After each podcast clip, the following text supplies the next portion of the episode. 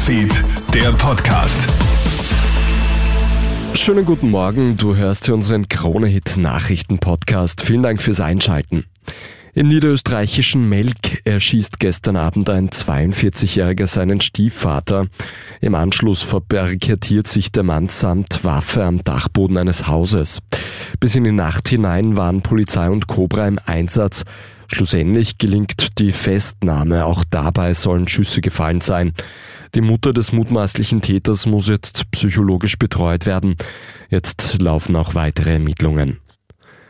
Immer mehr Menschen in Österreich sind von Armut betroffen. Wie jetzt eine neue Studie der Statistik Austria zeigt, waren 2022 rund 200.000 Menschen von Armut betroffen. Das ist um ein Viertel mehr als noch im Jahr davor. Besonders traurig, über 30.000 der Betroffenen sind Kinder. Noch heftiger ist die Zahl der Kinder hierzulande, die armuts- oder ausgrenzungsgefährdet sind. Das sind nämlich mehr als 350.000. 1000 Kinder und Jugendliche. Sozialminister Johannes Rauch spricht sich gestern erneut für eine Kindergrundsicherung aus. Kinderarmut äh, zu halbieren ist Teil des Regierungsprogrammes und daran arbeiten wir weiter und zwar bis zum letzten Tag, solange diese Bundesregierung besteht. Italien streitet derzeit über das Schicksal einer Bärendame. Das Tier hat in Trentino Anfang April einen Jogger getötet. Jetzt soll der Bär eingeschliefert werden. Dagegen regt sich jetzt allerdings immer größerer Widerstand. Sogar die Eltern des getöteten Joggers wollen, dass die Bärendame am Leben bleibt. Unterstützung bekommt der Bär auch von Tierschützern, Tierärztinnen und diversen Prominenten.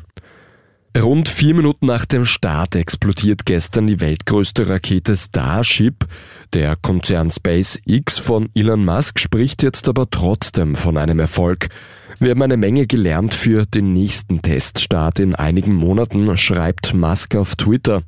Berichten zufolge könnte die Explosion sogar absichtlich gewesen sein, damit die Rakete nicht zu weit von ihrem Kurs abweicht. Vielen Dank fürs Einschalten. Das war der Kronet Nachrichten Podcast für heute Freitag früh. Ein weiteres Update, das hörst du dann wieder am Nachmittag. Einen schönen Tag noch. Krone Hits, Newsfeed, der Podcast.